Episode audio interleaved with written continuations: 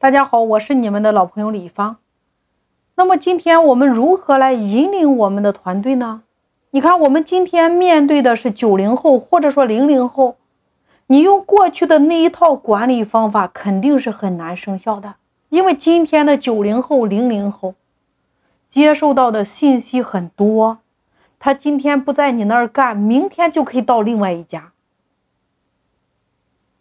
过去的管理者，你能够管得了他，因为他可以去的地方很少，可以选择的工作很少。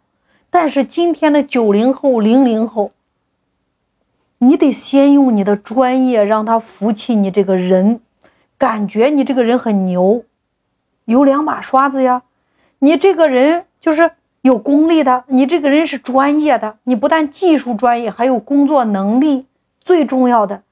你还要有人格魅力，他才愿意跟着你。你来想一下，你让员工天天不迟到，那你做到不迟到了吗？你让员工好好服务客户，叫做你要有好的状态，你要用微笑去面对客户。如果你今天都是冷冰冰的，你都是冷血的，你都没有去做到，你都没有那个画面感，你想想你的员工。发心的会服气吗？就像我们公司的行政助理，九三年的，他自己家里条件非常好，每天开着宝马车，自己名下三套房子。他的人生当中不愿意去吃苦呀。那我用了半年的时间去梳理他的人生观、他的价值观。那我在给他梳理的这个过程当中，你会发现，团队跟着你的。福气前面还有一个，就是你征服他的。你一定要有自己的功力，你的人格魅力，这两者缺一不可。也就是你一旦征服你的团队，你放心，他们才能够去拥有忠诚度，他们才会跟着你干，才会产生粘性。所以今天在带团队、管理团队的时候，我们需要换一条赛道。你的团队是不是你的铁粉？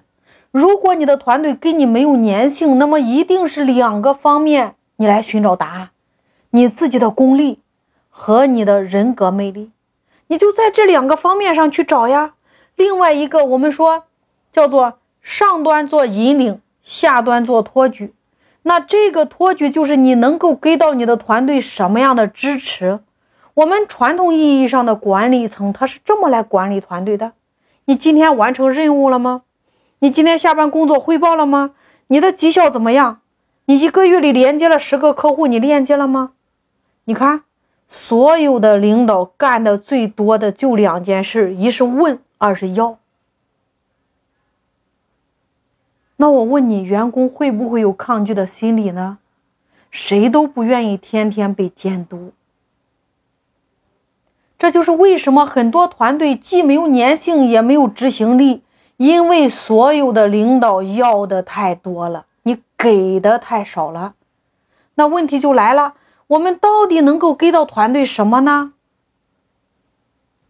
给支持和给身外之物的所谓的那些物品完全不一样。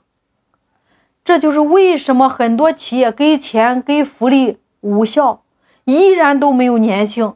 因为你没有把真正意义上的支持给到位，很多人说老师，我的团队没有执行力。除了我们上半年说的，你要做他的导师，激活他，给他愿景，给他人生规划。后端就是若要有执行执行力，一定要有执行的能力。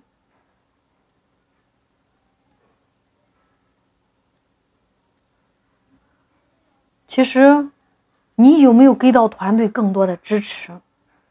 就比如说，我的朋友家的孩子天生的力气特别大，他非常喜欢跟别人玩，但是没有人跟他玩，为什么？他很热情的去打招呼，但是每一次都能把别的小朋友弄伤。在他的心里，他是爱他们的，想跟他们玩，但是往往一个手势下去，对方就感觉到他在打他，力气太大了。他不知道如何去跟别人玩你看，每一个人都想在自己的人生职场上做到总监，做到副总，做到 CEO，都想能够升官发财，每一个人都有成功的梦想，但是没有成功的办法。就如同我朋友家的孩子，他控制不住自己的力量，所以别的小朋友感受不到他的友好。员工也一样呀，他工作上没有能力，没有能力怎么可能完成你的工作呢？所以说，我们的领导们要细心的要去看我们的员工为什么没有完成工作，他到底需要怎么样的支持？有的人是需要心态的支持，有的人是需要沟通能力的支持。引领和支持这两项，你没有给到，那你想想这些人为什么去干，怎么去干到结果呢？所以，我们在这个话题里边，我们谈到如何去管理你的团队，如何让你的团队能够有粘性的跟着你干。单纯的去问，单纯的去要，单纯的去控制，单纯的去约束，单纯的去上班打卡。这都属于控制的范畴，你会发现在今天这些通通不好使了。所以，如何能够让别人开开心心、舒舒服服的、有粘性的跟着你干？我们就要第一，上边做到引领，下边做到托举，还要给更多的支持。这三个关键词缺一不可。你要从过去的管控到今天的托举别人、引领别人。给到别人更多，团队才会有粘性的跟着你往前冲，叫做成为你身边人的灯塔，引领他们一起往前走呀。